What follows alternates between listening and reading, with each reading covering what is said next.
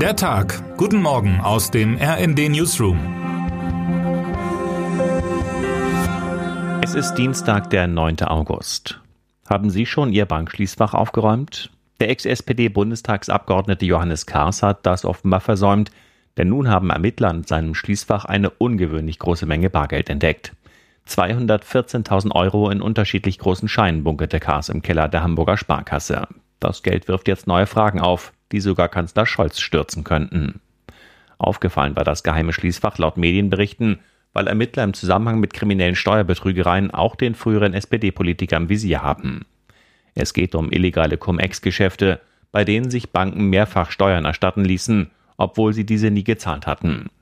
Das ist so, als ob man einen Pfandbon kopiert und dann an der Supermarktkasse immer wieder aufs Neue abkassiert. Nur mit dem Unterschied, dass nicht ein Supermarktinhaber ausgeplündert, sondern das Geld der Steuerzahler auf diese Weise geklaut wird. Es geht um Millionen, die am Ende für Schulen, neue Straßen und andere Investitionen fehlen. Der SPD-Politiker Kaas soll sich dafür eingesetzt haben, dass die Hamburger Warburg Bank ihr derart verdientes Geld nicht zurückgeben muss, so der Verdacht der Ermittler. Im Gegenzug könnten die mehr als 200.000 Euro an Kaas geflossen sein. Diese Affäre hat das Potenzial, den Kanzler zu stürzen, sagte der frühere linken Politiker Fabio De Masi dem Tagesspiegel. Das Schließfach ist Sprengstoff für den Kanzler. Laut dem selbsternannten Finanzdetektiv könnte das Bargeld im Schließfach nur einen Grund haben. Offenbar wollte Kars keine elektronische Datenspur auf seinem Konto. Manch einer fühlt sich an die Netflix-Serie House of Cards erinnert, in der die Grenzen zwischen Politik und kriminellen Geschäften immer mehr verschwimmen. Kars soll drei Treffen zwischen einem Cum-Ex-Banker und Parteikollege Olaf Scholz, damals Hamburger Oberbürgermeister, vermittelt haben. Die Bank dankte mit Spenden an die Hamburger SPD. Doch der Kanzler erklärte, über vieles, was er vor nur wenigen Jahren tat und sprach, große Erinnerungslücken zu haben.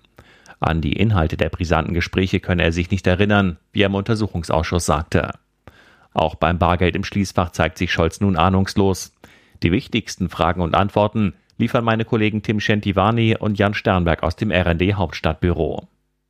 Heute tagt erneut der Untersuchungsausschuss in Hamburg. Als Zeugen geladen sind vier ehemalige Beschäftigte der Finanzbehörde, ehe nächste Woche Scholz persönlich dem Ausschuss erneut Rede und Antwort stehen muss.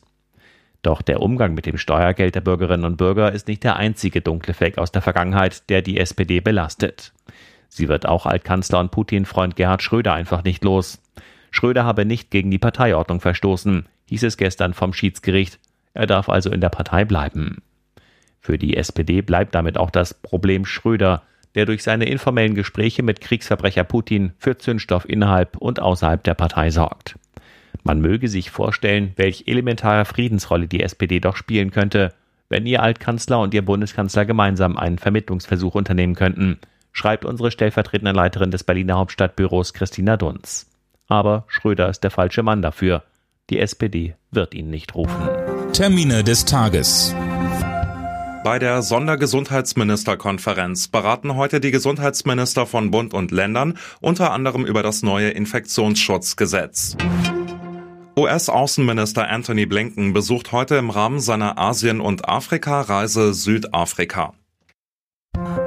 Wer heute wichtig wird. Bundeskanzler Olaf Scholz trifft heute die Spitze des Deutschen Fußballbunds, um unter anderem über die gleiche Bezahlung von Frauen und Männern im Fußball zu sprechen. Und damit wünschen wir Ihnen einen guten Start in den Tag. Text Chantal Ranke, am Mikrofon Johannes Schmidt und Sönke Röhling. Mit rnd.de, der Webseite des Redaktionsnetzwerks Deutschland, halten wir Sie durchgehend auf dem neuesten Stand. Alle Artikel aus diesem Newsletter finden Sie immer auf rnd.de slash der Tag.